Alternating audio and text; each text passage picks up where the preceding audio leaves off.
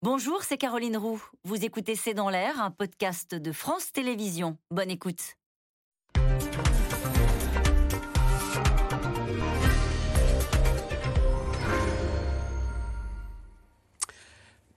Bonsoir à toutes et à tous. La France sera-t-elle prête plus que deux ans avant les Jeux Olympiques de Paris? Et évidemment, on s'inquiète après le fiasco du Stade de France en mai dernier.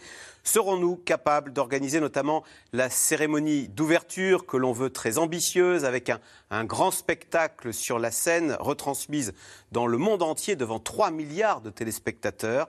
Quelle image la France offrira-t-elle au monde? Pourquoi avoir voulu organiser les Jeux Olympiques à Paris. Qu'en pensent les Français? Quel sera le coût financier? Qui va payer? Et pourquoi de moins en moins de villes sont-elles désireuses d'accueillir chez elles les Jeux Olympiques? C'est le sujet de cette émission de ce C'est dans l'air intitulée ce soir JO 2024, la France sera-t-elle à la hauteur? Pour répondre à vos questions, nous avons le plaisir d'accueillir Armand de Randinger. Vous êtes euh, consultant international pour le sport et l'olympisme. Je rappelle le titre de votre ouvrage, Le Paris olympique de 2024, Chance ou malédiction, 24 défis à relever. C'est aux éditions Vigo. Sylvie Matelli, vous êtes économiste, directrice adjointe de l'IRIS. Je cite également votre livre Géopolitique de l'économie, 40 fiches illustrées pour comprendre le monde. C'est aux éditions Erol. Manuel Tissier, grand reporter au service des sports à France Télévisions. Et Pierre Rondeau, économiste du sport et professeur à la Sport Management School. Merci de participer à cette émission en direct. Armand de Randinger, on commence avec vous. Euh, c'est JO 2024. Est-ce que c'est plus que du sport. Diriez-vous que c'est presque en train de devenir une affaire de l'État, une affaire d'État, pas au sens polémique, mais c'est l'État qui va porter ces JO. Oui, ce n'est pas encore une affaire d'État, mais c'est l'affaire de l'État. De l'État, voilà. Là, depuis le 25 juillet, euh, l'État, le gouvernement a pris véritablement conscience qu'il fallait prendre à bras le corps le dossier des Jeux Olympiques, car euh, il y avait des doutes quant au respect des échéances, quant au respect des budgets, quant au respect de, tas de promesses qui ont été faites, on y reviendra un peu plus tard sans doute. Et donc l'État a repris en main ce dossier. Alors ça veut dire très clairement que les Jeux olympiques, la manifestation elle-même, est un élément de la politique nationale maintenant du pays, s'inscrit complètement dans son développement et dans l'image que l'on doit développer à l'étranger. Et c'est l'État qui va l'endosser complètement. Sylvie Matelli, est-ce que Emmanuel Macron joue gros finalement avec ces Jeux Olympiques 2024 En tous les cas, si ça tournait mal, euh, il en euh, sa popularité, sa cote de popularité en serait durement affectée ah, Très clairement. Alors, il ne joue pas forcément gros parce qu'il sera en milieu, voire fin de son deuxième mandat et qu'au fond, bah, son, son, son, parcours de présidence sera largement euh, avancé. Mais très clairement, on est sur une opération et on l'a vu hein, avec les, euh, les, les, événements sportifs sont des moments suivis partout dans le monde et le, le moindre dérapage, on l'a vu il y a encore quelques semaines, peut, peut donner une image extrêmement négative de votre pays. Donc il est clair que dans la volonté d'Emmanuel Macron de marquer euh, peut-être la fin de son mandat, de son deuxième mandat, euh, ces Jeux Olympiques sont un événement extraordinaire. Moi, je le comparerais bien, je les comparerais bien, et on verra si ce sera le cas, à ce qu'a été euh, les accords de Paris et la COP 21 en son temps pour le, le gouvernement Hollande et en particulier Laurent Fabius. On est vraiment sur des moments internationaux extrêmement importants. Et si je fais la comparaison, c'est peut-être que c'est la première fois ces Jeux Olympiques Paris 2024 où il y a un certain nombre de défis qui sont posés, dont le défi climatique et le fait de faire des Jeux qui vont être extraordinaires avec des images et, la volonté de marquer, mais qui à la fois vont euh, être peut-être plus sobres que par le passé, avec euh, la volonté de ne pas trop peser sur le climat. On se souvient des polémiques euh, qu'a donné lieu un certain nombre d'événements sportifs ces dernières années parce qu'il parce qu'il n'y avait pas de neige. Hein, je pense à, Pékin bien évidemment cet hiver ou, autre. Hum. Pierre Est-ce que les Français soutiennent les Jeux olympiques? Est-ce qu'il y a un risque de démobilisation, même ou de faible engouement populaire?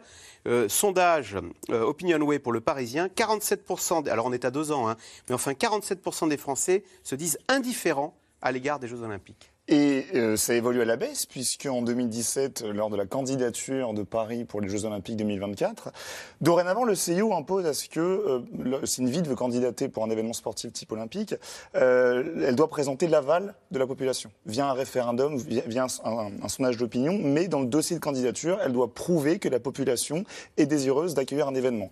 Et à l'époque du, du dossier de candidature de Paris 2024, en 2017, Paris avait euh, montré, présenté un sondage où 80% des Parisiens étaient partisans, étaient pour. Alors des Parisiens déjà. Alors c'est un sondage parisiano-centré, on va dire. En tout cas, 80% des Parisiens étaient favorables à l'événement olympique Paris 2024. là, c'est la France. On peut mhm. supposer que Paris soit la France et donc que les Parisiens soient les Français. On est euh, à moitié moins d'accueil favorable.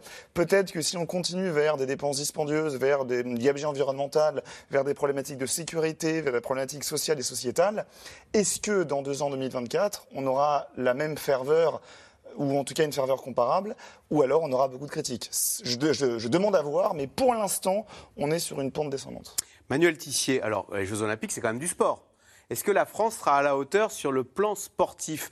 Pour prendre une image, la, Grande-Bretagne, qui est notre éternel rival, ils avaient bien brillé en 2012, non Quand ils avaient 65 médailles pour la Grande-Bretagne euh, en 2012, lorsqu'ils organisent les Jeux Olympiques, alors qu'ils étaient avant autour de 35 médailles, des vingtaines de médailles, ils étaient très en dessous. Et depuis, euh, ils font jamais moins de 60 médailles, les Anglais. Donc ils ont mis une très forte, un très fort volontarisme dans euh, la recherche de médailles, la recherche de performances. Et ils ont fait des Jeux Olympiques exceptionnels. L'année précédente, à Pékin, ils avaient déjà a été excellent. Et ce qui manque en fait à la France aujourd'hui, euh, c'est une anticipation. Et c'est pas en deux ans qu'on prépare les médailles qui auront lieu euh, en 2024. Ça, c'est terminé. Donc vous êtes en train de dire qu'on risque de ne pas être à la hauteur niveau des médailles. C'est un, risque qui pèse sur le, le, sport, le sport tricolore, oui, effectivement. On va revenir sur les médailles, hein, pas. Hein, mais, non, mais juste sur la question de la, la, la, prédiction, en tout cas la préparation à, cette, à ces médailles, et à savoir si le fait d'accueillir l'événement sera euh, accélérateur de médailles. Précisons que les Anglais, c'est pas en 2012 qu'ils ont brillé, c'est depuis les Jeux d'Atlanta en 96. C'est qu'en 96, ils avaient terminé 30e au tableau des médailles, une mm. honte nationale. Et dès 96, Tony Blair a dit on va mettre le paquet sur le sport. Avec l'idée de... Avec, alors l'idée, il ne savait pas qu'en 2012, il allait avoir les Jeux Olympiques. Mais dès 96, il y a eu une anticipation pour que la génération d'après brille à 60 Mais c'est souvent Alors, 88-92. 88-92, les Anglais étaient au fond du trou. Ils ont investi dès 92 et ils sont montés jusqu'à jusqu'à 65 médailles. les Japonais, idem.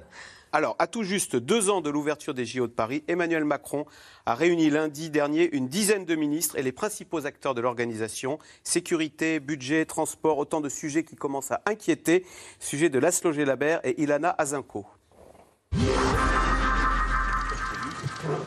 En début de semaine, Emmanuel Macron, président d'une réunion de chantier exceptionnelle. Merci pour votre présence pour cette réunion de préparation pour nos Jeux Olympiques. Premier point d'étape dans les jardins de l'Élysée, aux côtés de ses ministres et de membres du comité olympique. À deux ans de l'ouverture des Jeux 2024, la course d'obstacles s'annonce de plus en plus difficile. La réunion d'aujourd'hui était une réunion utile pour euh, euh, partager avec euh, les membres du gouvernement et le président de la République justement bah, tous les tous les défis, toutes les difficultés, parce que forcément, quand on veut accueillir le monde, organiser 878 compétitions dans 54 sports et accueillir 15 000 athlètes de 208 pays, il y a des questions, il y a des défis. Avec plus de 13 millions de visiteurs attendus pour le plus grand événement sportif de la planète, le plus gros des défis, c'est la sécurité. D'autant qu'un rapport de la Cour des comptes tire la sonnette d'alarme et juge impératif d'accélérer la cadence. En plus des 11 000 policiers et gendarmes mobilisés chaque jour, l'institution recommande d'employer au moins 22 000 agents de sécurité, un secteur touché de plein fouet par le manque de personnel. Nous avons un différent avec l'État sur ce point, puisque la sécurité privée fait partie de ces filières professionnelles particulièrement précaires. Les salaires, ils sont bas, mmh. les horaires, ils sont euh, assez insupportables, ce qui fait que nous avons 300 000 personnes aujourd'hui professionnelles de la sécurité privée, mais qui n'y travaillent plus, qui n'y restent pas parce qu'on ne peut pas vivre décemment de ce métier. Ce que les autorités ne veulent surtout pas revivre en pleine compétition suivie par plusieurs milliards de téléspectateurs, ce sont les incidents du Stade de France. Vol, agression de supporters, fraude inédite de billetterie, le chaos en pleine finale de la Ligue des Champions. Un échec de l'aveu même de l'ancien préfet de police, Didier Lallemand. Aujourd'hui, les organisateurs des Jeux assurent avoir anticipé. Voilà plusieurs années qu'ils planchent sur le dispositif de sécurité. Sur les questions de billetterie, on avait fait le choix très tôt de ne pas avoir de billetterie physique et que l'ensemble de la billetterie soit digitale, justement, pour prévenir un petit peu de ces problèmes de fraude et avoir le système le plus sécurisé. Donc cet événement, il a fait tâche dans la réputation de la France et sa capacité à organiser des très grands événements parce qu'on était plutôt perçu à l'international comme un très grand organisateur. On a eu beaucoup de succès. Euh, maintenant, à deux ans des Jeux, il faut qu'on s'en serve pour continuer à améliorer nos dispositifs. Ça vous a mis un peu la pression quand même Oui, mais euh, ça a mis la pression à tout le monde et euh, de toute façon, à deux ans de l'événement, la pression, elle est naturelle. L'autre épreuve, c'est la maîtrise du budget alloué à la construction, devenu difficilement contrôlable. À Saint-Denis, le village des athlètes doit accueillir 15 000 sportifs, un chantier titanesque, avec une première phase de construction terminée cet été. Aujourd'hui, on a fini le, gros œuvre. Le gros œuvre, c'est les fondations, c'est les murs, c'est le toit. Et on va commencer à partir de l'automne prochain le second œuvre, c'est-à-dire c'est la plomberie, c'est l'électricité, c'est la peinture, c'est les finitions. Dans cette course contre la montre, le site sera bien livré fin 2023, mais impossible de respecter le budget initial, calculé avec une inflation de 2%. Aujourd'hui, l'inflation dans le bâtiment, elle est plutôt autour de 11%. Et donc on est en train de recalculer ouvrage par ouvrage, au vu de là où on en est dans les chantiers, pour savoir quels vont être les besoins complémentaires liés juste à l'inflation. Sur ce dossier aussi, Emmanuel Macron a décidé de reprendre la main. Dans une interview, il assure qu'il n'y aura pas d'impôt spécial JO. Les Jeux doivent financer les Jeux. À l'origine, le budget total des Jeux de Paris 2024 était de 6,6 milliards d'euros. Il s'élèverait désormais à 8,3 milliards d'euros, tout de même bien en dessous du coût des précédentes éditions. Alors, euh, Armand de Randinger, euh, André dans les Bouches-du-Rhône s'interroge. Pas loin de 600 000 spectateurs sont attendus sur les berges de la Seine pour l'inauguration des JO. Une folie au niveau de la sécurité. Je rapporte ce chiffre de 600 000 spectateurs attendus aux 80 000 du Stade de France qui ont débordé les stadiers lors de cette fameuse finale de la Coupe d'Europe. Oui, euh, le, COJO, le comité d'organisation des Jeux Olympiques euh, et son président Estanguet ont promis des, projets euh, des, jeux spectaculaires. Spectaculaires, ça commence effectivement par la cérémonie d'ouverture. Et là, visiblement, on a fait un choix que veut assumer Anne Hidalgo la maire, Emmanuel Macron le président aussi, et bien sûr le COJO. On n'en connaît pas le coût que va représenter cette opération. On parle de 150 millions ou de 135 millions ou 140 millions. Des jeux, euh, d'une cérémonie d'ouverture à 130 millions, 140 millions, ça n'existe pas. Ça n'existe pas. En général, on est plus près des 250, des 300, des 400. Mais à l'intérieur d'un stade. Là, on décide de le faire le long de la Seine magnifique, un projet mais spectaculaire, tout, tout le monde peut adhérer. Qu'est-ce qui pourrait arriver? C'est quoi le casse-tête au niveau de la Le casse-tête, d'une part, au point de vue opérationnel, c'est très très compliqué de faire circuler des barges avec tous les athlètes. Deuxièmement, c'est la sécurisation complète. Il peut arriver de tas d'événements multiples qui, qui posent problème. Il y a le problème de la couverture médiatique. Il faut un certain nombre d'éléments qui permettent de faire passer le signal dans le monde entier d'étape en étape. Est-ce qu'on les a, ces moyens-là, aujourd'hui? Pas. Et quatrièmement, il y a le problème de toute la sécurisation quant à la population. Vous mettez 600 000 personnes sur les berges. C'est quoi le cauchemar? C'est une bousculade? C'est une bousculade. C'est éventuellement quelque chose qui s'écroule, un mur qui s'écroule à cause de la population qui, qui est tassée au même endroit. Une attaque terroriste. Une attaque terroriste, une attaque. Il, y a, on, se met dans une disposition où tout peut arriver. Et rien ne peut être contrôlé. Les attaques par les drones et ainsi de suite. Donc, à partir de là, je trouve que c'est insensé.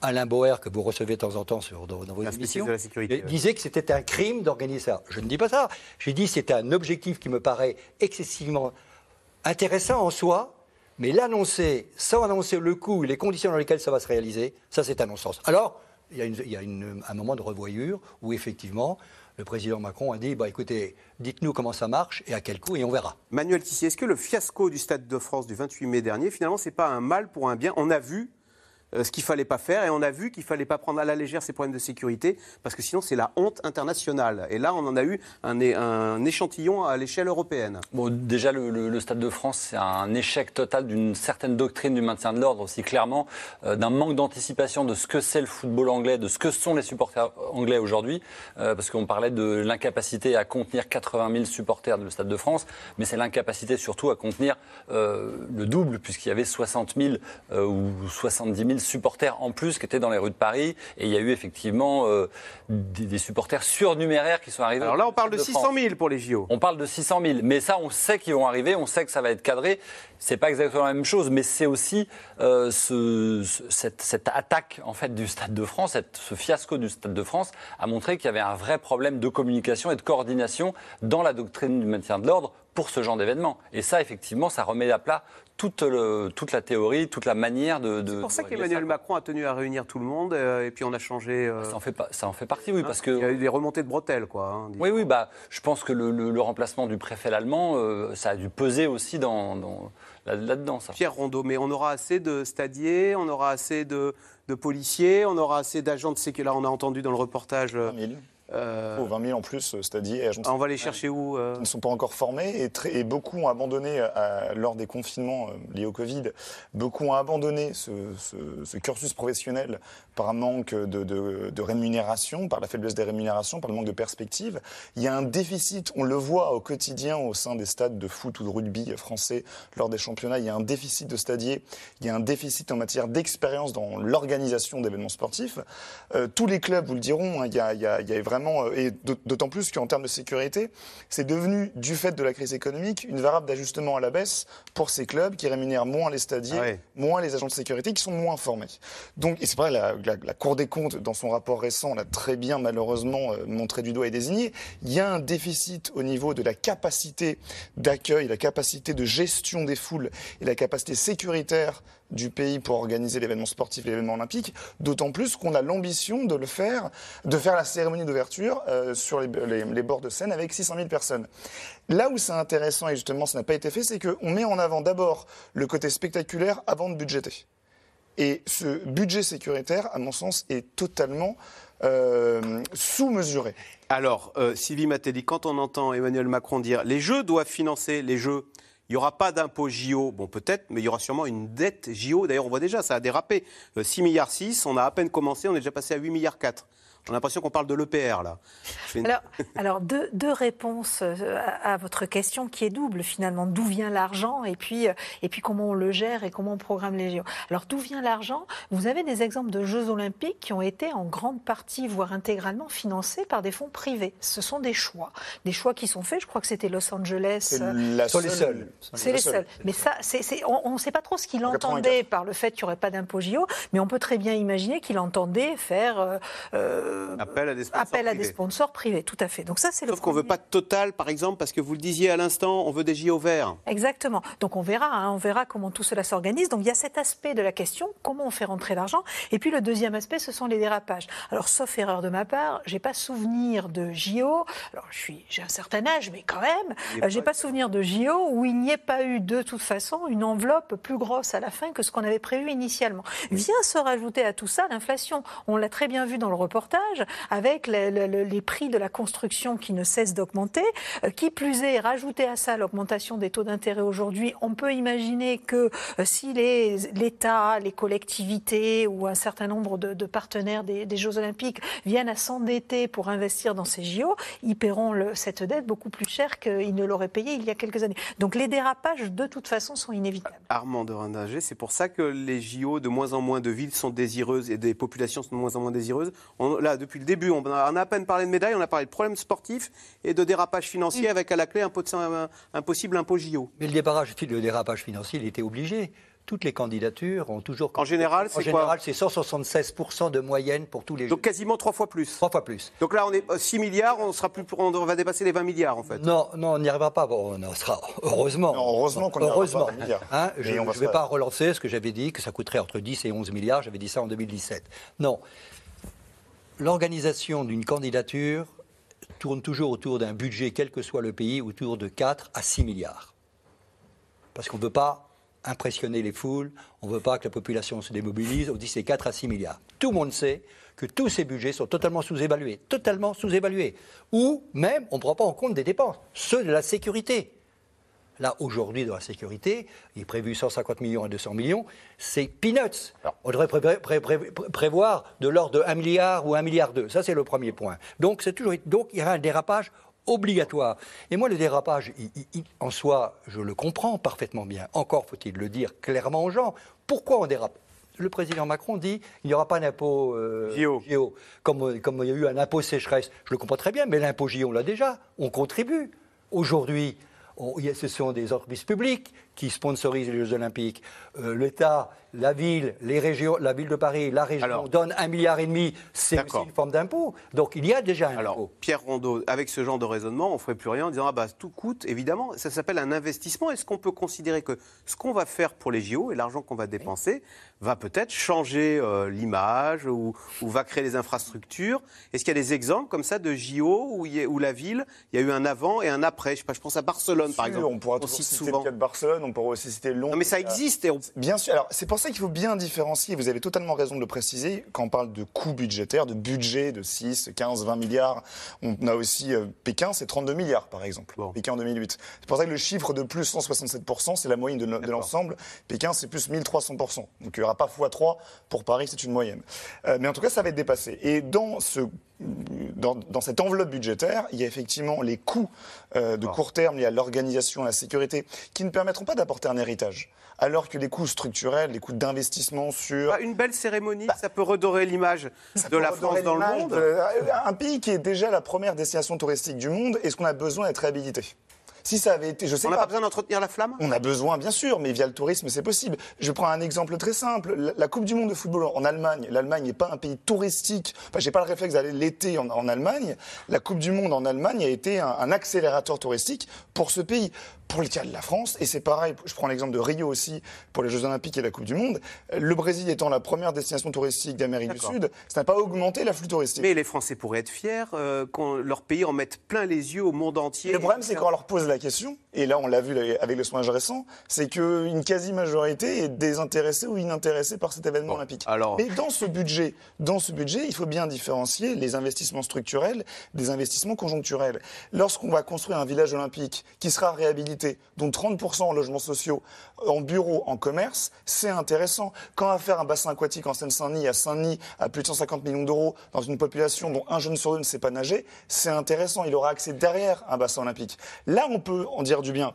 Maintenant, quand on va dire aux Français, oui, ça va coûter 10 à 11 milliards, voilà, ça va coûter de l'argent. Alors, Manuel Tissier, euh, il y a les re- donc peu de retombées en termes de prestige, vous, vous disiez à l'instant, parce que la France est déjà un pays euh, qui fait envie dans le monde. Euh, en termes sportifs, est-ce qu'on peut imaginer que les petits Français, bah, tiens, au lieu de faire du téléphone portable, après les JO, ils aient tous envie de faire du kayak, du tir à l'arc, de la- l'athlétisme, etc. C'est ce qu'on appelle ça l'héritage immatériel des Jeux Olympiques. C'est l'héritage qui va être euh, porteur de valeurs nouvelles. Et c'est ça qu'on attend beaucoup de ces Jeux Olympiques. C'est-à-dire qu'on donne envie à des jeunes Français de pratiquer le sport, qu'on investisse dans le sport éducation, c'est-à-dire aussi dans des territoires, par exemple, qui ont été euh, moins irrigués par argent. Et on parle de la Seine-Saint-Denis, qui d'ailleurs pense qu'elle a été pas si bien servie que ça au final, mais qui devrait aussi, en termes d'infrastructure, mais aussi en termes euh, de développement de, de, l'esprit sportif, amener bah, plus, de, plus de jeunes à faire du sport, euh, plus de santé aussi en règle générale dans le pays,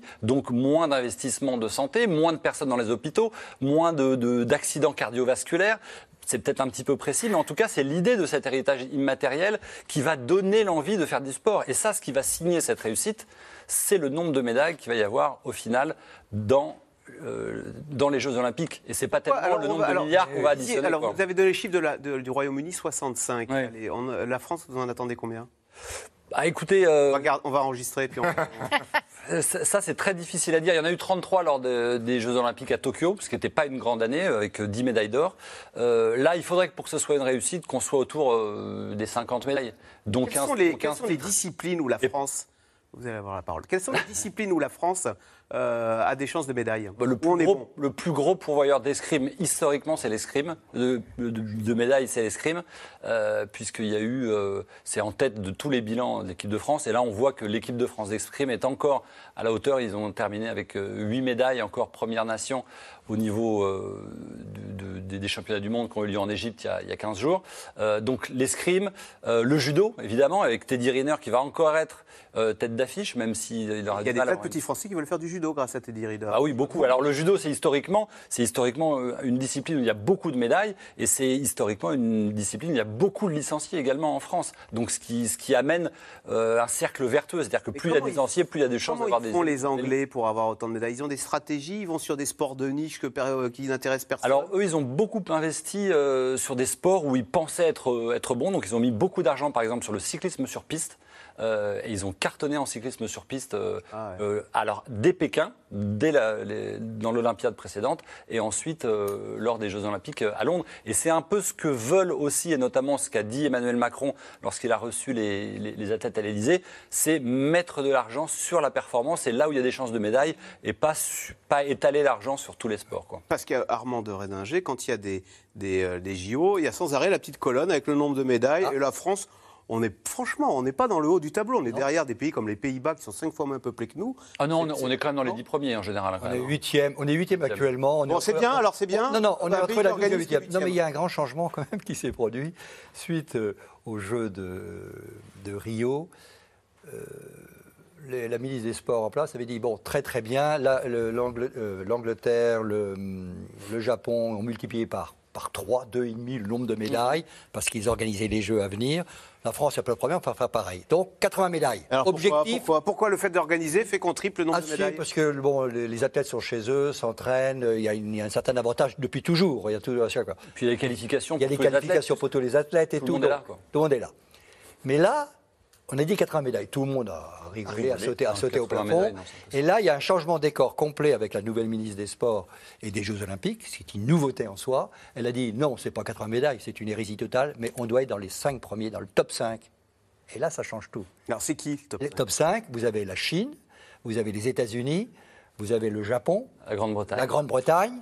Et après, derrière, ça se bat entre Et la Russie. Alors, la, La Russie, Russie, et la Russie. Donc, En fait, ça, c'est la transition. c'est les membres permanents du C'est les Conseil membres de la sécurité. Et c'est- la France va être dans le top 5. Mais pour être dans le top 5, c'est-à-dire qu'il faut déjà 50 se, payer au minimum 25 médailles d'or. Au minimum. D'accord. Alors que pour le moment, on va Alors, est-ce que, est-ce que Ouais. notre chance, c'est que les athlètes russes ne pourront pas euh, participer à ces JO 2024 Ce qui fait que pff, ça fait un concurrent de moins pour être dans le top 5, Pierre Rondeau. Ah, mais oui, bien sûr, mais Oui, non, bah attendez, on va. La Mais question sur euh, très simplement, et c'est ce qu'avait dit euh, l'ancienne ministre des Sports Laura Flessel lorsqu'elle avait pronostiqué ou en tout cas espéré les 80 médailles, c'était juste se baser sur l'idée euh, préconçue de parce qu'on joue à domicile, on, a- on aura forcément plus de chance. Mais euh, je le rappelle, et c'est ce que j'avais répété euh, tout à l'heure euh, en début d'émission, lorsque les Anglais font aujourd'hui 65 médailles, c'est qu'ils a été réfléchi euh, une génération avant. C'est dès 96 la création de l'agence D'accord. de l'Agence nationale du sport. Nous, l'Agence nationale du sport, l'ANS, a été créée en 2017 en espérant qu'en 2024, on ait ensuite l'équivalent anglais avec la même performance. Ça prend une génération. C'est les efforts qu'on n'a pas fait, les efforts politiques, les efforts budgétaires, les efforts vraiment de sacrifice pour le sport et pour les sportifs euh, français. On aurait dû les faire dès les années 2000. C'est une génération qu'il faut pour, pour Je former les. Manuel Tussier sur mon affaire russe. Quelle est la doctrine vis-à-vis des Russes? Parce qu'écoutez, on a bien vu avec le tennis que c'était pas simple. Les tennisman russes ont- et women, enfin et femmes, ont pu jouer à Roland Garros, mais pas à Wimbledon. Alors les, les- les- les équipes de football, en revanche, sont interdites du Qatar. Mais on- de la même façon, on va interdire les athlètes parfois individuels au tir à l'arc de participer aux bah, sûr 2024. que- Est-ce qu'il y a une doctrine établie ou pas? Bah, oui, oui. Le, le CIO, le CIO euh, et la FIFA ont été les premiers à décider euh, l'exclusion totale des, des- des athlètes euh, russes et biélorusses, des pays russes et biélorusses. Le tennis, c'est un cas un peu particulier parce que les athlètes ne défendent pas, ne, ne concourent pas sous la bannière d'une nation. Ils, ils concourent à titre individuel, à part en Coupe Davis ou en, en, en- en Fed Cup, enfin l'ex-Fed Cup. Euh, mais c'est- des athlètes qui s'inscrivent et qui ne défendent pas euh, leur, leur, leur drapeau, alors qu'une équipe nationale euh, défend effectivement les couleurs de la Russie, de la France, qui euh, ils sont reconnus par le, le Comité international olympique, qui est un CNO. euh, donc c'est voilà. Mais les Russes, par exemple, ont participé aux derniers Jeux olympiques euh, sous bannière bannière, euh, neutre entre guillemets, qui s'appelait le, le Comité olympique russe. pour, des raisons, blanc, qui- rouge. pour des raisons de dopage, c'est ça? Pour des raisons de dopage, exactement. Donc bon, c'est une immense hypocrisie, sauf que là, ça ne fonctionnera pas. Il y aura sans doute aucune délégation russe, même de- du, du- du corps du comité olympique. euh. Alors, malgré les appels du CIO à dissocier sport et politique, eh bien, de nombreux Jeux olympiques restent célèbres pour des raisons extrasportives. Quand Jeux olympiques riment avec géopolitique, c'est un sujet de Romain Besnénou et Benoît Thébault. Vladimir Poutine vient d'arriver à Pékin et rencontre le président Xi Jinping alors que les JO vont commencer. La Chine annonce un nouveau partenariat qui permettra à la Russie de remplir ses objectifs économiques. Février 2022. L'ouverture en fanfare des JO de Pékin cache en réalité de graves tensions géopolitiques. Si les deux dirigeants, chinois et russes, en profitent pour afficher leur unité, l'événement est boycotté par les États-Unis et leurs alliés qui refusent d'y envoyer des diplomates. La crise internationale est totale. C'est de la mauvaise politique. Et c'est une erreur d'essayer d'utiliser le sport pour résoudre certains problèmes géopolitiques actuels. Ils veulent freiner le développement de la Chine, mais ils n'y arriveront pas. Le sport comme arme diplomatique. Au cours du siècle dernier, les Jeux sont devenus symboles de puissance. L'occasion d'une démonstration de force aux yeux du monde entier. En 1936, Adolf Hitler utilise les JO de Berlin comme tribune du régime nazi.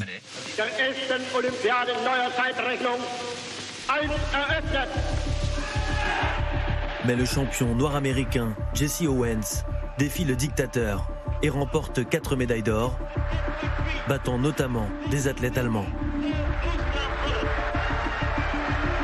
Les Jeux sont par la suite le théâtre de violents affrontements.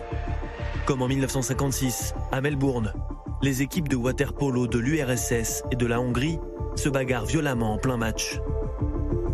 Le contexte La répression soviétique à Budapest.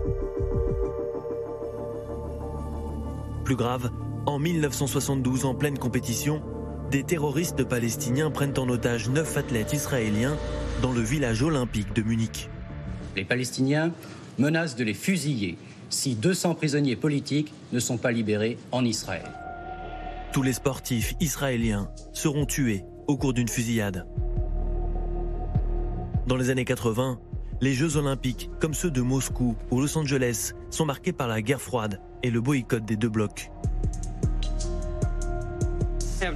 J'ai averti le comité olympique que suite à l'invasion de l'Afghanistan par l'URSS, ni le peuple américain, ni moi-même ne souhaitons envoyer d'équipe olympique à Moscou. Les JO sont instrumentalisés à des fins de propagande.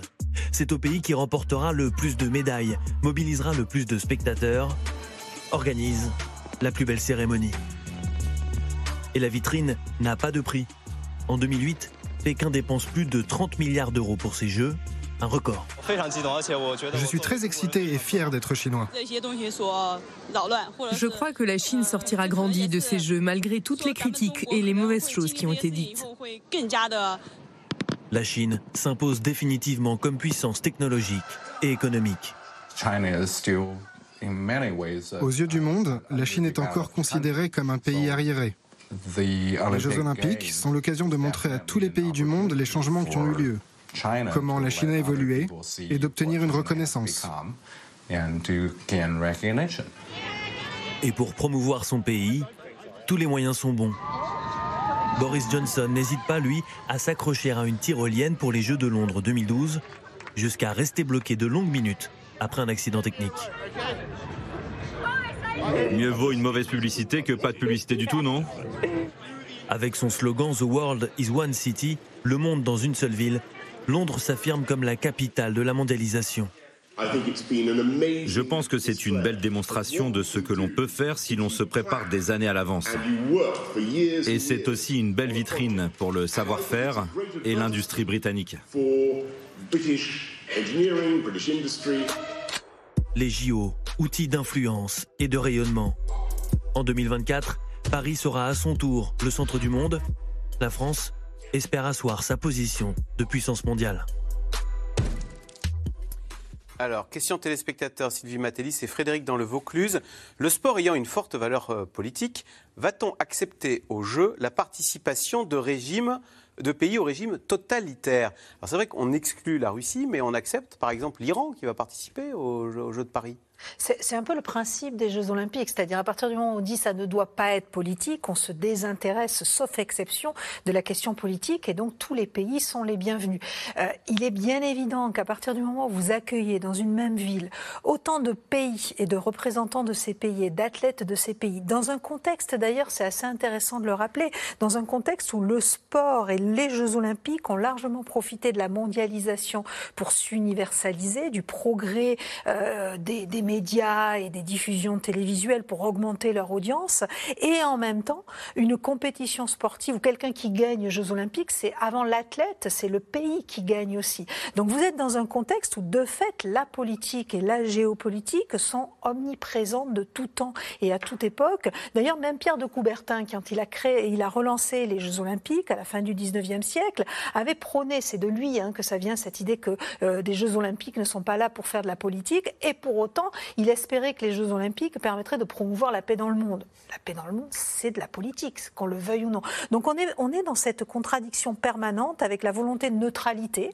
Euh, les athlètes, pendant longtemps, euh, et je crois encore aujourd'hui, n'ont pas le droit de s'exprimer euh, sur, sur le, la politique. Ça s'est un petit peu assoupli, mais ils n'ont pas le droit de donner de, de, de point de vue politique ou de s'exprimer sur la politique. Et pourtant, à partir du moment où ils représentent leur pays, ils sont dans une démarche politique et géopolitique. Et, et on l'a vu. D'ailleurs, c'est c'était intéressant dans le reportage, et je, terminerai là-dessus, de voir que les Jeux olympiques sont aussi là pour redonner confiance à un pays, et on l'a évoqué au début de notre reportage, on l'a vu avec la Chine, euh, on, pourrait faire le parallèle avec le régime nazi en 1936, il y a quand même cette idée, on n'est plus dans la géopolitique, on est dans la politique, c'est si vous venez chez nous, c'est que vous cautionnez et que nous faisons partie de, des, nations, des nations fréquentables. Donc il y a quand même cette dimension qui joue énormément. Armand de Rindinger, c'est vrai qu'on a vu euh, ce Chinois très fier de dire bah voilà, ça y est, on est, on est un grand pays, une grande nation, euh, nous sommes devenus respectables. Est-ce qu'au fond, euh, les Jeux Olympiques, c'est pour certains pays totalitaires, je reprends la question, c'est une façon de se faire adouber dans le concert des nations et d'entrer dans le club des pays des des pays démocratiques ou, d'adhérer aux valeurs, parce que c'est oui. européenne à la base. Absolument. C'est les Jeux Olympiques, c'est une, une, opportunité unique vraiment la plus importante au monde, pour se faire adouber son régime et, sa population. Mais il y a une. On se fait un peu avoir quand même. Ah bah, c'est une tartufferie totale, quoi. C'est invraisemblable. Il y a une contradiction complète. Euh, le, le, Comité international olympique est une institution reconnue par l'ONU et l'UNESCO comme un instrument de paix et d'éducation.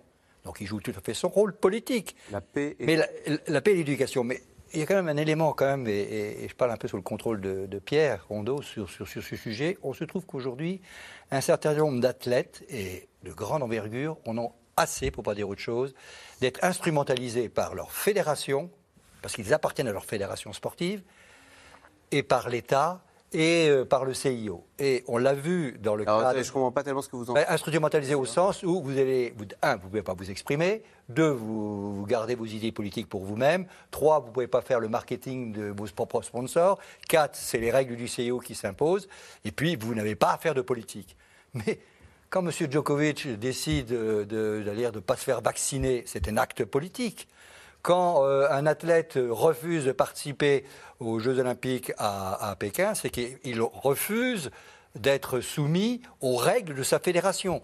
Et donc il y a de plus en plus d'athlètes maintenant qui disent haut et fort, les compétitions nous appartiennent, donc il faut redéfinir les règles. Et je pense que dans les années qui vont venir, les athlètes vont de plus en plus être conscients qu'ils ont un rôle à jouer et non pas uniquement être soumis aux dictats de ceux qui les encadrent. Pierre Rondeau, est-ce que ce qu'on vient de dire, ça vaut également pour la Coupe du Monde de football et pour le Qatar qu'il organise euh, là en novembre prochain? Qu'est-ce que le Qatar a à gagner en organisant ainsi la Coupe du Monde de football C'est exactement ça et tout a été parfaitement dit. Euh, euh, organiser un événement d'une aussi grande envergure comme les Jeux Olympiques ou la Coupe du Monde, c'est finalement l'aval, en tout cas la confirmation de faire partie des grands d'intégrer le concert des nations, d'intégrer un, pays respectable d'un point de vue démocratique. En tout cas, avoir une forme d'adoubement, même si ce n'est pas le cas, on l'a dit, c'est une tartufferie. mais le Qatar, en, voulant et en ayant obtenu cette organisation de la Coupe du Monde en 2022, a voulu apparaître comme étant un grand pays, euh, non pas par la taille, mais par sa, sa renommée, sa, sa, sa, réputation. C'est le soft power, hein. simplement, c'est exister sur la scène internationale autrement que par le pouvoir économique ou le pouvoir militaire. C'est par le pouvoir sportif ou culturel. ici, c'est sportif. Et, euh, donc, et donc cette visibilité fait que si quelqu'un, un pays attaque le Qatar, le monde entier ah, sera, euh, là effectivement le condamnera en disant mais enfin le Qatar. Et, en, plus, ce qui est vrai, ça a été dit, lorsque le CIO pour les Jeux Olympiques ou la FIFA pour la Coupe du Monde de football désigne le pays, c'est qu'elle accepte ce pays. Donc quand la FIFA désigne le Qatar, c'est que la FIFA ferme les yeux sur les peines de mort pour, les homosexuels, les stades climatisés qui sont une gabegie environnementale, les 6000 morts sur les chantiers, euh, euh, le non-respect du droit du travail et des droits de l'homme au Qatar la FIFA ferme les yeux. Et quand on a appris très récemment, là, quelques mois de l'événement euh, de, de foot et de la Coupe du Monde, que les personnes LGBT+ n'auraient pas le droit de se montrer, que la, vente d'alcool sera interdite, tout le monde a commencé à s'offusquer. Je veux dire, ça fait des années qu'on le sait. Et pourtant, la FIFA a désigné Qatar, et donc on l'a accepté.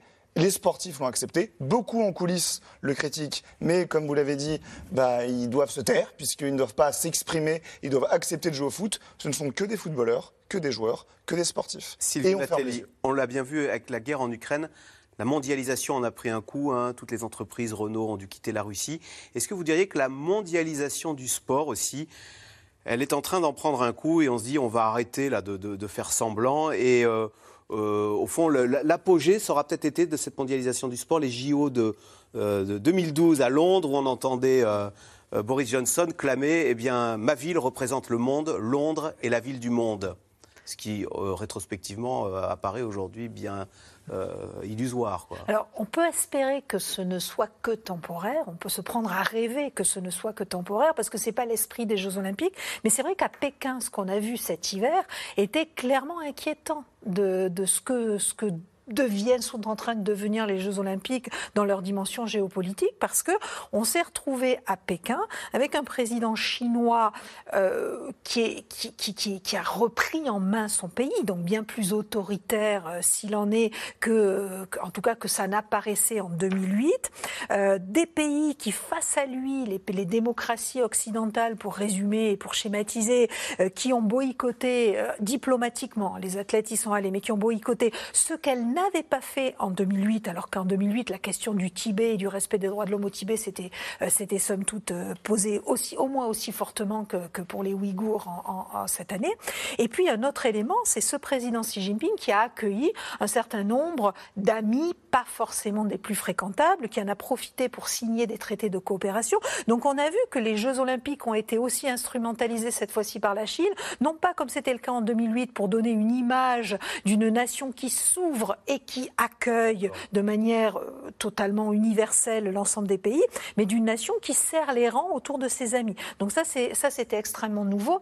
Euh, à ma connaissance, c'est euh, on peut le, on peut le, on peut uniquement qualifier, on, ne pourrait pas dire la même chose des Jeux au Japon l'été dernier.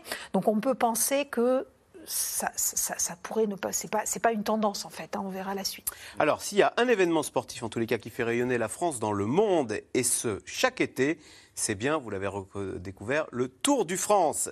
le Tour de France. Cette année, nos régions accueillent l'édition féminine, et vous allez le voir sur les bords des routes. Eh bien, l'engouement est le même que pour les hommes. Reportage des sujets de Léa Dermidjian avec Emmanuel Bach et Benoît Thébault.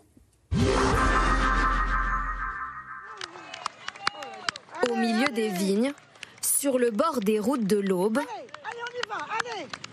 Rendez-vous des très grands fans du Tour de France.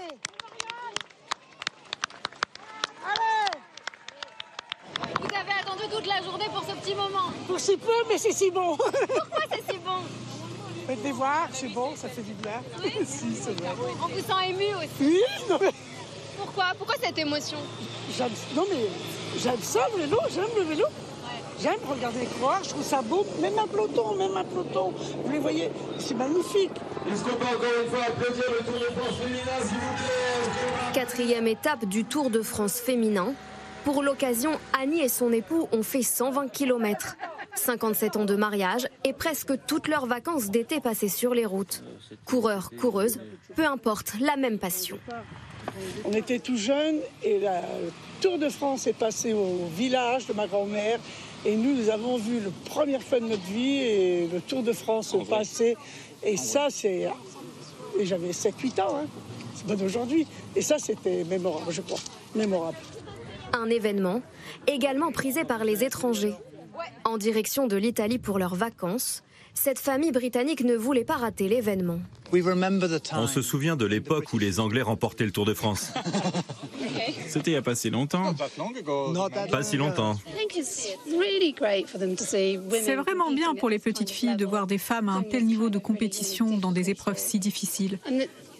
Franchement, je crois que c'est assez inédit qu'il y ait autant de petites filles dans le public. Après plus de 30 ans d'absence, la Grande Boucle version femme fait son retour. Huit étapes, plus de 1000 km de distance. Pour les villes étapes, le Tour de France, c'est surtout un coup de projecteur, la garantie de retombées économiques et médiatiques. Le label Tour de France, toujours un succès, même en dehors de l'Hexagone, les villes rêvent d'avoir leur étape. Début juillet, Copenhague. Cette fois-ci, ce sont les hommes qui s'élancent. Le Tour de France masculin rayonne hors de ses frontières au Danemark. Pendant toute la compétition, des foules sur les routes et devant la télé. En moyenne, 4 millions de téléspectateurs chaque jour.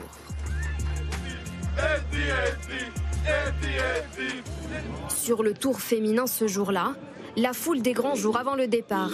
Et François Barouin, le maire de Troyes, est un autre très heureux. C'est un honneur, c'est une dignité, c'est une fierté. C'est une ville sportive, c'est une ville de vélo, on a des grands fans et on est extraordinairement fiers d'accueillir le Tour de France euh, femmes. Le Tour de France, une marque à succès. Un engouement qui profite aussi à la version femme. C'est le pouvoir du Tour de France, que ce soit les hommes ou pour les femmes. Euh, c'est quelque chose qui dépasse les frontières du sport et qui fait que le Tour de France est synonyme de fête. C'est synonyme de fête populaire où les gens ils viennent en famille sur le bord des routes pour pouvoir passer la caravane, pour pouvoir encourager les coureurs et les coureuses. Et c'est un moment de fête, de bonheur. Euh, moi, du kilomètre zéro jusqu'à l'arrivée, je vois que des sourires sur le bord des routes. Donc voilà, c'est un phénomène qu'on n'explique pas, mais il n'y a que le Tour qui peut engendrer ça. La famille Robichon est venue spécialement de La Rochelle. Ah, bonjour, d'abord. Je ne sais pas si on va trouver des t-shirts euh, meilleurs grimpeurs. De père en fils, on suit la grande boucle. On connaît les maillots jaunes par cœur. C'est quelle France, la France du Tour de France? C'est la France populaire, celle euh, qui, euh, au mois de juillet, voyage sur la route pour aller voir les cyclistes, pour rêver. Un mois de juillet sur le Tour de France, c'est pas un mois de juillet. Comme la fête de Noël ou comme Pâques, ou voilà, c'est un, un, événement de l'année qui, dans le calendrier qui fait partie des dates euh, incontournables de l'année. Voilà. Bien plus qu'une épreuve sportive, une compétition qui fait partie du patrimoine français. C'était rare en passé qu'il y a autant du monde pour une course des femmes. C'est quelque chose qu'on n'expérience pas toujours. Et je pense que c'est bien de plus en plus, mais avec cette Tour de France qui a, qui a été créée maintenant, ça, c'est vraiment sur un nouveau level qui fait beaucoup de plaisir. Et les audiences sont au rendez-vous. La première étape, partie des Champs-Élysées, a réuni près de 3 millions de téléspectateurs. Alors, question téléspectateur Armand de Randinger. Euh, le Tour de France femmes a-t-il réussi à trouver de nombreux sponsors. On se souvient en tous les cas de Jenny Longo, hein, qui est euh, grande vedette. C'est une très très grande vedette. Elle a gagné de multiples, de multiples épreuves. Bien sûr que le sport féminin et le Tour de France trouvent des sponsors. Pour une raison bien simple, c'est que les femmes donnent à la France quasiment autant de médailles que les hommes. Ah, les Françaises, elles décrochent des timbales. Des timbales. En, tennis, c'est vrai que en tennis, celles qui gagnent le Grand Chelem, c'est des femmes. En, athlétisme, euh, Marie-Josée Pérec, euh, bon, pour être très clair, en puisqu'on célèbre en 2024 le centenaire des Jeux Olympiques. 1924, 3000 athlètes, 137 femmes. D'accord. 2024, 6000 athlètes masculins, 6000 athlètes féminins, parité égale. On regarde les médailles obtenues à, Tokyo. Je crois qu'à deux médailles près, euh, c'est 50-50 mm. hommes-femmes sur les 33 médailles. Donc, les femmes, d'abord, font de plus en plus de sport, sont de plus en plus respectées, de plus en plus intégrées. Sont-elles déjà suffisamment reconnues Non, pas suffisamment. mais des efforts sont faits en la matière. Et les Jeux de 24 vont être peut-être une occasion de prouver qu'effectivement, il est grand temps des... les médailles, autant que les hommes. Manuel Tissier, on a vu dans le reportage le succès du Tour de France. Alors, je parle sous votre contrôle, à France Télévisions, vous avez, on a fait encore des, des audiences de plus de 50% enfin, il y, a, peu de programmes qui réunissent plus de 50%. Comment expliquer ce succès inébranlable du Tour de France, là, euh, de, qui se transmet, on l'impression, de père en fils? On avait annoncé un peu la mort du Tour de France après les affaires de 98. Hein, vous vous souvenez, les affaires de dopage, les affaires Virenque. Et en fait, pas du tout.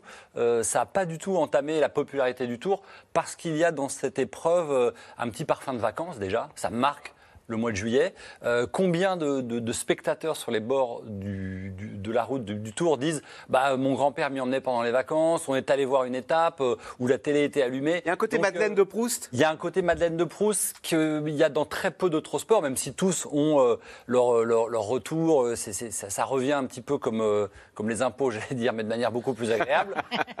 donc ça ça, ça réveille des souvenirs agréables. Et en plus, euh, cerise sur le gâteau pour le Tour de France, c'est une carte postale en mouvement de la France. On parlait du rayonnement de la France. Dans le monde entier, euh, France Télévisions vend, les, enfin ASO plutôt, vend les droits du Tour de France euh, sur l'ensemble de la planète. Et c'est à chaque fois un émerveillement parce que les caméras aujourd'hui, en plus avec la production télé, les hélicos, les motos, montrent un visage de la France qu'on ne voit jamais quasiment. Sylvie Matelli, on parlait du soft power avec le sport. Là, la France se fait de la pub avec ce Tour de France qui est l'un des événements sportifs le plus regardé dans le monde. Hein. Mm. C'est le 3 ou je sais Troisième. Troisième. Troisième. Hein, après les JO et le, foot. Hein. La Coupe du Monde. Ah, très clairement. Je crois que le Tour de France est probablement l'événement organisé par l'événement sportif organisé par la France qui est le plus suivi et d'année en année. Alors pour plusieurs raisons. Hein. D'abord le vélo, c'est un sport que tout le monde pratique partout dans le monde. Donc c'est probablement l'un des seuls sports en fait que tout le monde pratique. Vous l'avez dit, il y a les paysages. Il y a aussi les paysages. Il y a la France et cette image. En fait, il y, a une, il y a, il y a un un jeu euh, à somme positive entre l'image qu'on a dans le monde, partout dans le de la France, partout dans le monde, euh, cette image positive du pays avec de magnifiques paysages, de magnifiques monuments, etc. Et puis, bah, le sport et le goût du sport et l'envie de suivre. Et finalement, bah, vous joignez l'utile à l'agréable. Il y a peut-être des tas de gens qui viendront jamais en France, mais en regardant le Tour de France, ils ont l'impression de bien connaître euh, la France. Donc, je pense que ça joue, ça joue énormément. En plus, c'est un événement qui est très ancien, tous les ans, au début de l'été, comme vous l'avez dit. Donc, il y a, y a vraiment euh, il y a vraiment des, choses importantes. Et avec énormément d'athlètes venus de tous les pays. Donc on regarde aussi pour savoir si c'est pas son pays qui va gagner cette année. Ah. On retrouve un petit peu aussi hein, l'esprit euh, Jeux Olympiques dans ce Tour de France, avec cette idée que quand il y a un athlète qui gagne, tout de suite on demande mais il est de quelle nationalité en fait? Et quand il est de votre nationalité, vous savez que c'est lui qui mène le, le, le, Tour de France. C'est assez marrant parce que cette année, le Tour de France est parti de Copenhague. Et ben, à Copenhague, vous avez encore aujourd'hui euh, des symboles et des. Parce qu'il part, ne part pas depuis la France, il s'est internationalisé. Hein, oui, tout à fait. Alors ça dépend des années. Hein. Je ne crois pas que ce soit. Ce soit c'est Londres, un coup. c'est... Euh, mais effectivement, il s'expatrie. par exemple. Il s'expatrie souvent, et, ça reste un événement majeur aussi à l'étranger. Pierre Rondeau, votre regard sur le Tour de France, on a l'impression qu'on a là, finalement, nous, on parle des JO et de tous les risques associés. Là, il n'y a que des ondes positives sur le Tour de France, comme si on avait trouvé là un événement sportif. Ah oui, il y a l'ombre du dopage, vous avez raison. Un, Oui, mais on a, on a l'impression qu'on a un événement sportif à notre mesure, qu'on maîtrise bien et ça tourne. C'est bien huilé, quoi. Non, mais moi, mon, regard sera biaisé pour cette compétition parce que je suis un archi-fan du Tour de France depuis toujours, et transmission familiale très certainement. Ah, vous aussi, c'est Madeleine de Proust Ah oui, bien sûr. Mes grands-parents le regardaient, mes parents le regardaient, je regarde encore. Et en plus, moi, sur la, la question du pourquoi du comment, en même temps. C'est même pas pour une question de paysage, parce que j'ai envie de vous dire, je regarde tous les ans, donc euh, la France et ses paysages, je les connais. C'est vraiment pour ce côté stratégique sport collectif, parce que c'est un sport collectif, le cyclisme, et tout ce qui peut se passer sur, une table de 4 heures. C'est passionnant. Je vais pas rentrer dans les détails parce que je risque d'ennuyer beaucoup de monde, mais en tout cas, c'est un sport que j'adore, qui est très certainement adoré par des millions de personnes, puisque c'est le troisième événement le plus suivi, euh, événement sportif le plus suivi sur Terre. Ça attire des millions de fans, des millions de téléspectateurs, des, en termes de chiffre d'affaires, c'est colossal. Euh, une ville de départ, par exemple, pour une étape, est prête à, débourser la, coquette somme de 150 000 euros simplement pour faire partir le Tour de France. Et il y a hum, la ville de Dax, en 2015, avait, avait fait une étude sur les, euh, conséquences, les retombées économiques. Euh, de, elle avait à la fois accueilli et arrivé, ville départ et ville, et ville arrivée d'une étape du Tour de France. Donc deux fois, elle avait déboursé 300 000 euros. Elle avait estimé les retombées économiques à 2 millions d'euros. En termes de tourisme, en termes de visibilité, en termes d'afflux, en termes de popularité. Donc ça rapporte. Hein, de l'argent pour les organisateurs, pour les villes, pour les communes. Ça redore ou ça euh, soutient l'image et la réputation de la France. Ça se mondialise de plus en plus avec un départ à Copenhague. Sachez par exemple que le Qatar demande régulièrement, négocie régulièrement pour accueillir euh, un départ du Tour de France. Le Qatar était prêt il y a quelques années à débourser plus de 10 millions d'euros pour accueillir l'événement, chose qui a toujours été refusée. Mais voilà, on a envie d'aller au-delà des frontières européennes, au-delà des frontières du Danemark, de l'Italie, de la Belgique, du Luxembourg, de l'Angleterre, quitte à aller en Israël, mm. quitte à aller en Russie, quitte à aller en Arabie Saoudite, quitte à aller en Chine. En tout cas, le Tour de France devient le Tour du monde. Il y a, trois, facteurs quand même, il faut ajouter, qui sont vraiment importants. On pense plus à la nationalité du vainqueur qu'au sponsor. On s'en fout complètement du maillot. C'est un Danois qui a gagné ou un Anglais ou un Français. Deuxième chose, le vélo, c'est comme le, comme le ballon. Le vélo, tout le monde en fait et tout le monde tape dans un ballon. Donc les deux sports les plus, les plus On pourrait vous dire que dans le peloton, il y a quand même peu de Français d'origine euh, issus de l'immigration, comme on dit. Il n'y a pas beaucoup d'Africains. Il n'y a pas beaucoup hein. d'Africains. Ça commence, mais il y a un Érythréen là. Assez, assez, euh, hein, et puis, il y a un problème de diversité quand même. Dans oui, parce que en fait, euh, ça, demande quand même des infrastructures, par exemple des routes. Ça demande aussi du matériel qui mine de rien pour le plus haut niveau, il coûte très cher. Hein. On a vu, c'est des, vélos qui coûtent 50 000, 60 000 euros hein, euh, qu'ils ont. Euh, donc pour le développement du sport, c'est encore un petit peu plus cher. Mais c'est une tendance qui commence à se développer. C'est-à-dire que dans ces pays, euh, au Rwanda notamment, qui a un tour qui est très réputé, eh ben, on commence à avoir des écoles de cyclisme. Allez, tout de suite, on revient à vos questions.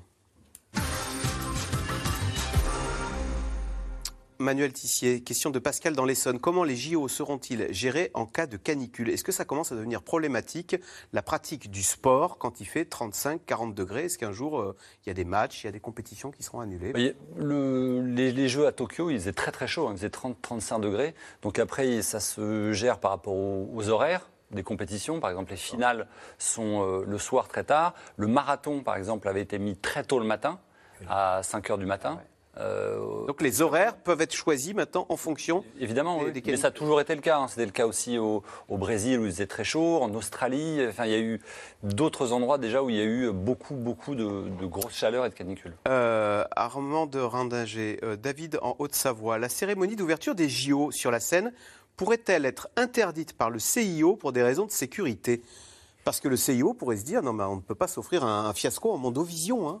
Le, CIO euh, a la main mise sur l'organisation des Jeux Olympiques, a délégué complètement cette organisation à la ville de Paris, à la France en quelque sorte, et la France a proposé une cérémonie d'ouverture. Comment se fait sous question que Anne Hidalgo n'ait pas participé à la réunion lundi dernier euh, sur les, les JO de Paris? Alors ça a pu surprendre beaucoup de gens, mais c'était une réunion qui était faite, qui a été initiée par la ministre des Sports et des Jeux Olympiques, Amélie Oudéa-Castera, qui a demandé au président de réunir le gouvernement, ou tout au moins les ministres concernés par les Jeux Olympiques. Car elle a fait tout le tour des popotes, si je peux dire, et elle a vu qu'il était grand temps de reprendre la main de tout ça, de mettre ça sur la bonne voie.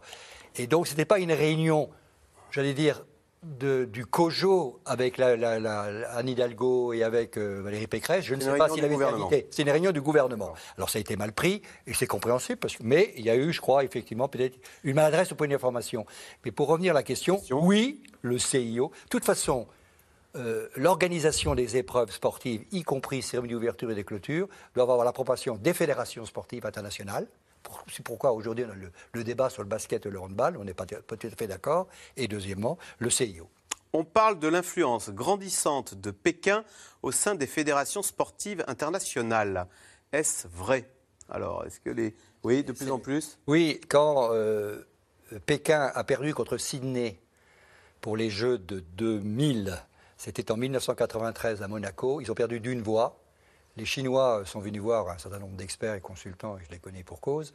Ils sont venus voir des qu'est-ce qu'on fait? La seule première chose que vous devez faire, c'est de aller dans toutes les fédérations et après vous vous présentez. C'est ce qu'ils ont fait. Et aujourd'hui, les Chinois sont très bien représentés dans le monde olympique, dans le monde des fédérations. Ils contribuent.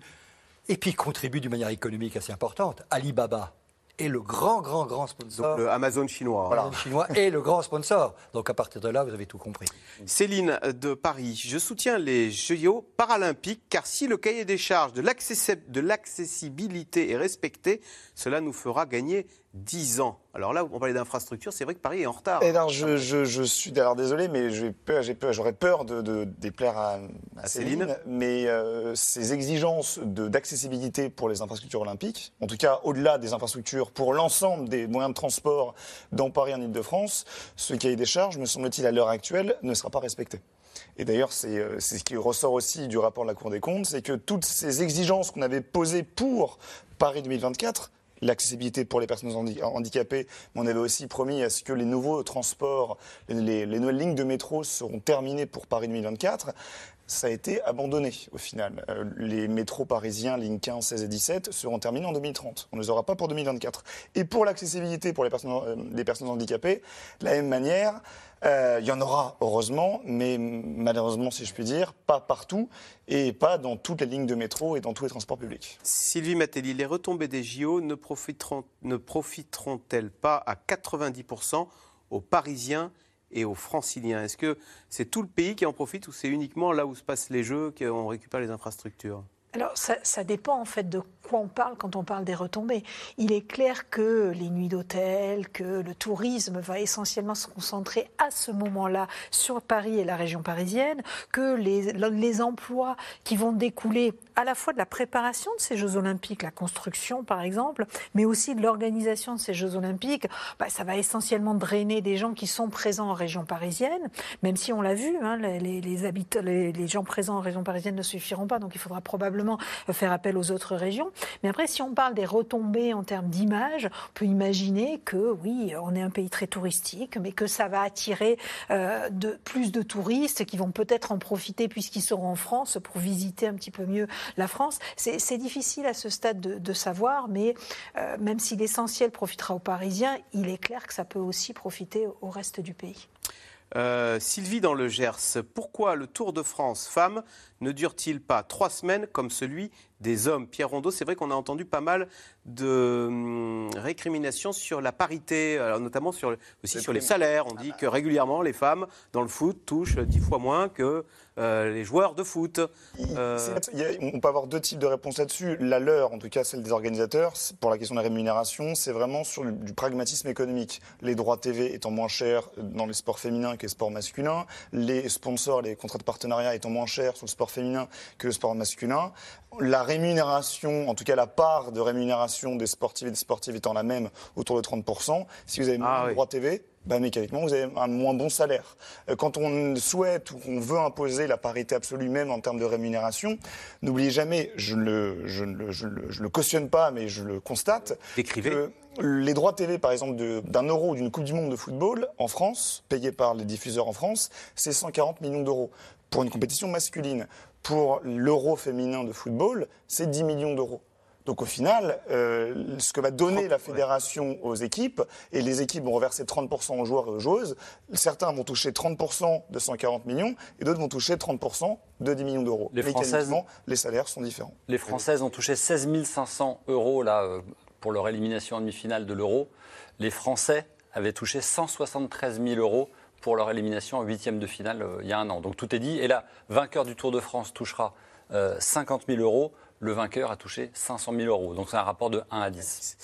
Euh, Pierre, en Dordogne, euh, Sylvie Matelli, sobriété énergétique et Jeux olympiques font-ils bon ménage? Est-ce que euh, Paris va être attendu sur l'écologie en 2024, en tous les cas sur l'environnement? Incontestablement, ça va être un vrai sujet parce que euh, la question climatique s'est invitée ces dernières années en tête de l'agenda international. Donc c'est très clairement un sujet euh, et, ça dépend ce qu'on fait et comment on organise les Jeux Olympiques ou toute compétition sportive. Le sport n'est euh, pas a priori pas de, gaz de gaz russe, si vous me permettez la, comparaison.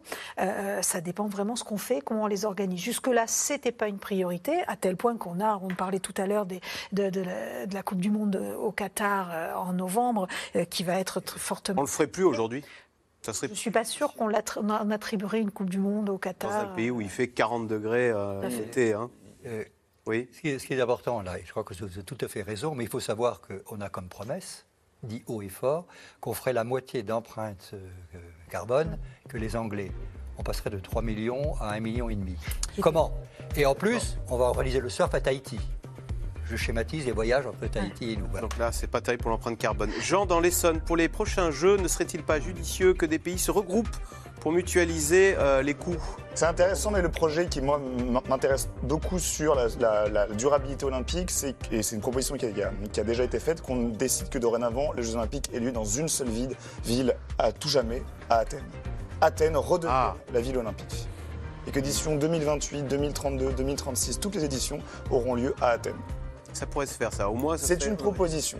On aurait des. Elle existe. elle n'est pas, pas, de moi, mais elle, existe. Elle est minoritaire. Alors, les travaux de Paris n'ont-ils pas été retardés par euh, les confinements successifs? Non, je crois que bon, l'inflation va avoir un impact. Le Covid a eu un impact, bien sûr aussi. La guerre d'Ukraine aura un impact, mais pas la dérive que l'on imagine. Allez, c'est la fin de cette émission. Merci beaucoup euh, d'y avoir participé. Vous restez sur France Info. Lundi, c'est Bruno Duvic pour C'est dans l'air. Bon week-end et à lundi.